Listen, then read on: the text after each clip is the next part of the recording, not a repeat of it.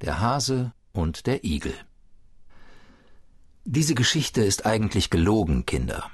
Aber wahr ist sie doch, denn mein Großvater, von dem ich sie habe, pflegte immer, wenn er sie erzählte, zu sagen Wahr muss sie sein, mein Sohn, sonst könnte man sie ja nicht erzählen.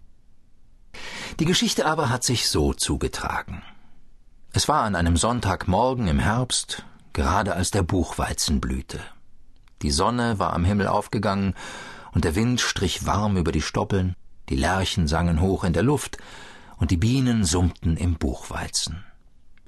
Die Leute gingen in ihrem Sonntagsstaat zur Kirche, und alle Geschöpfe waren vergnügt. Auch der Igel. Er stand vor seiner Tür, hatte die Arme verschränkt, er guckte in den Morgenwind hinaus und trällerte ein kleines Liedchen vor sich hin, so gut und so schlecht wie am Sonntagmorgen ein Igel eben zu singen pflegt. Während er nun so vor sich hinsang, fiel ihm plötzlich ein, er könnte doch, während seine Frau die Kinder wusch und ankleidete, ein bisschen im Feld spazieren gehen und nachsehen, wie die Steckrüben standen. Die Steckrüben waren ganz nah bei seinem Haus, und er pflegte sie mit seiner Familie zu essen. Darum sah er sie auch als die seinigen an. Gedacht, getan, er schloss die Haustür hinter sich und schlug den Weg zum Feld ein. Er war noch nicht sehr weit und wollte gerade um den Schlehenbusch herum, der vor dem Feld stand, als er den Hasen erblickte, der in ähnlichen Geschäften ausgegangen war, nämlich um seinen Kohl zu besehen. Als der Igel den Hasen sah, wünschte er ihm freundlich einen guten Morgen. Der Hase aber, der auf seine Weise ein vornehmer Herr war und grausam hochfahrend noch dazu, antwortete gar nicht auf des Igels Gruß, sondern sagte mit höhnischer Miene Wie kommt es, dass du hier schon so am frühen Morgen im Feld herumläufst? Ich gehe spazieren, sagte der Igel. Spazieren, lachte der Hase. Du könntest deine Beine schon zu besseren Dingen gebrauchen.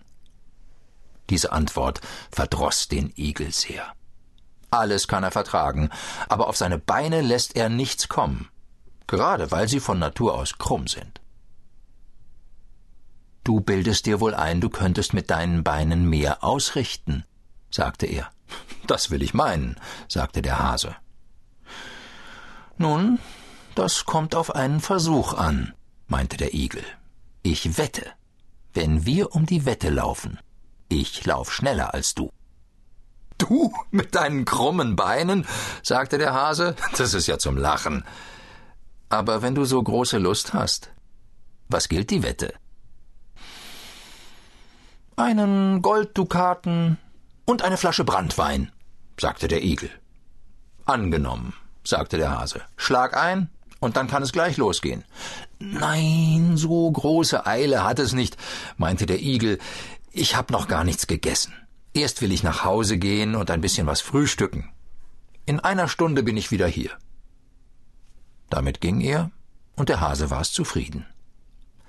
Unterwegs aber dachte der Igel bei sich, der Hase verlässt sich auf seine langen Beine, aber ich will ihn schon kriegen. Er ist zwar ein vornehmer Herr, aber doch ein dummer Kerl, und das soll er bezahlen. Als er nun nach Hause kam, sagte er zu seiner Frau, Frau, zieh dich rasch an, du musst mit mir ins Feld hinaus. Was gibt's denn? fragte die Frau. Ich habe mit dem Hasen um einen Golddukaten und eine Flasche Brandwein gewettet, dass ich mit ihm um die Wette laufen will, und da sollst du dabei sein.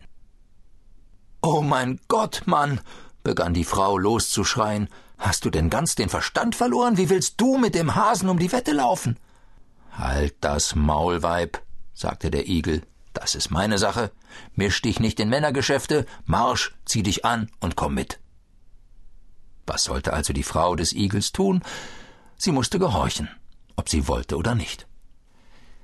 Als sie miteinander unterwegs waren, sprach der Igel zu seiner Frau Nun pass auf, was ich dir sage. Dort auf dem langen Acker will ich unseren Wettlauf machen.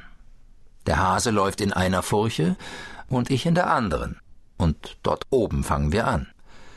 Du hast nun weiter nichts zu tun, als dass du dich hier unten in die Furche stellst. Und wenn der Hase in seiner Furche daherkommt, so rufst du ihm entgegen, ich bin schon da. So kamen sie zu dem Acker. Der Igel wies seiner Frau ihren Platz an und ging den Acker hinauf. Als er oben ankam, war der Hase schon da. Kann es losgehen? fragte er.